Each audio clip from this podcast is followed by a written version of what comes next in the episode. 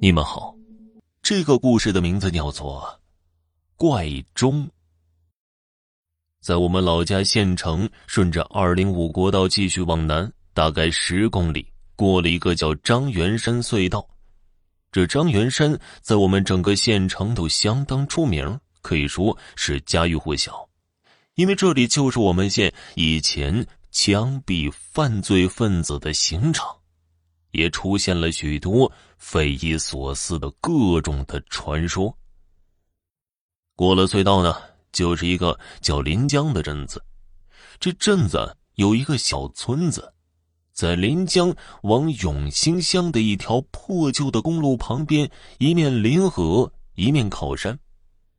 这村子呀，不大，就十几户人家，零零散散分布在山脚一片小树林旁边。村里啊，有一户人家，家里边啊有五口人，户主夫妻都出去打工了，家里平时啊就一对六十多岁的老人和一个十岁左右的女孩子在家。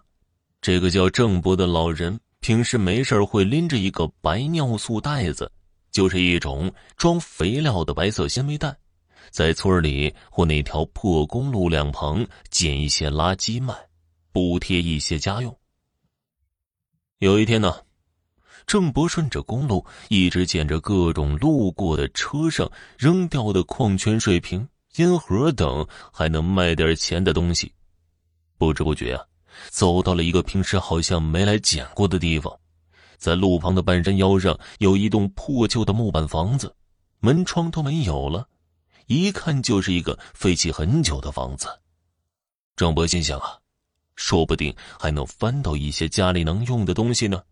于是拎着袋子走了进去，在到处是灰尘和蜘蛛网的房间里，郑博捡了一些空瓶、空罐和一些旧书、报纸啥的，正准备出来，看到在墙角的位置几块木板下面有一台很老式的座钟。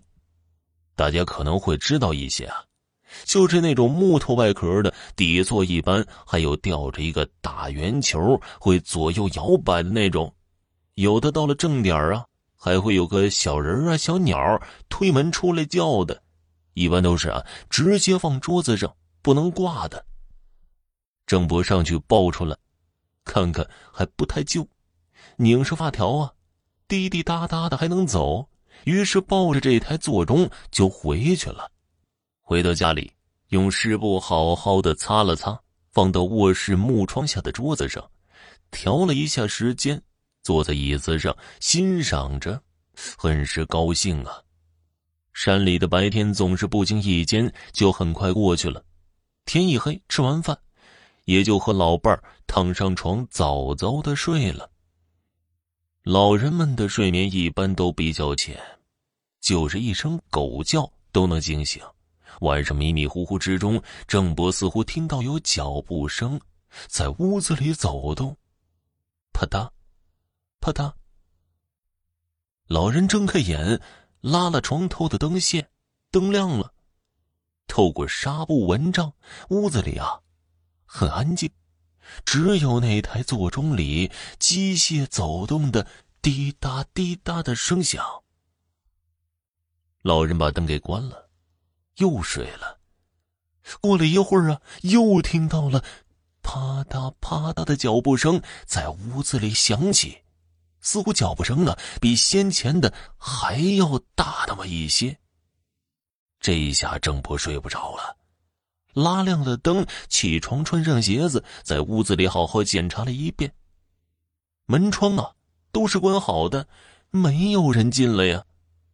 趴下来，用手电照着床底下，也没有东西藏在里面。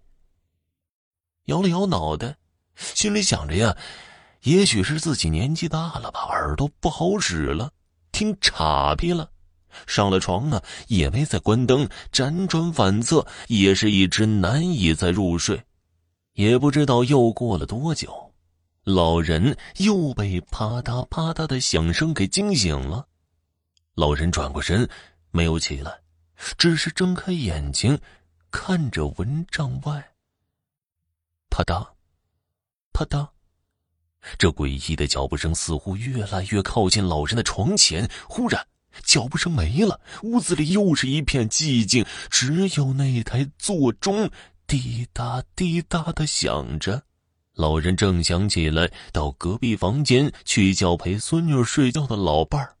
这时候，蚊帐似乎在被看不到的两只手向里面掀开，然后又慢慢的放了下来，然后又慢慢的掀开，又缓缓的放下来，反复两次，就好像有人掀开蚊帐想看看的，没看清楚，又掀开蚊帐再看了一次一样。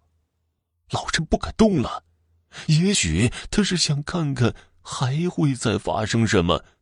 也真是有，这时候啪嗒啪嗒的声音再次响起，但脚步声似乎在往那台座钟的方向走去。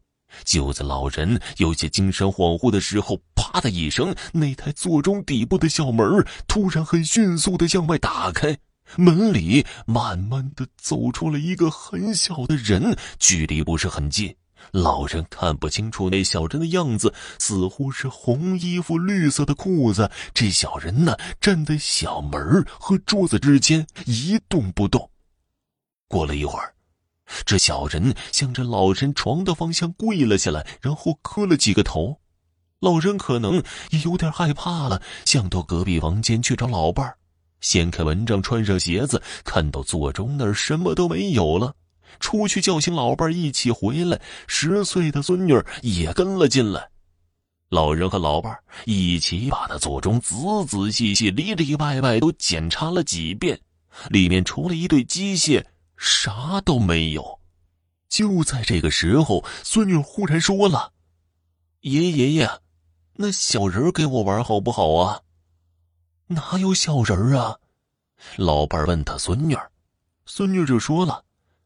那小人就坐在那小门里笑呢，这下老两口子是真正的开始害怕了，一前一后抱着座钟朝村外的小河去了，扔了座钟回来，老两口一夜都没睡，事情似乎就这样平息了，家里也没再发生其他事情。